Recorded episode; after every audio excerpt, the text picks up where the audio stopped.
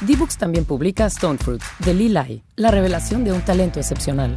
Con su primera novela gráfica, sobria, circunspecta incluso, la autora realiza un compasivo relato del amor entre dos mujeres y el vacío al que se enfrentan cuando acecha el fantasma de la depresión. Bien, pues aquí tienes seis buenas razones para seguir leyendo, sobre todo libros de Malpaso y compañía. Toma y lee.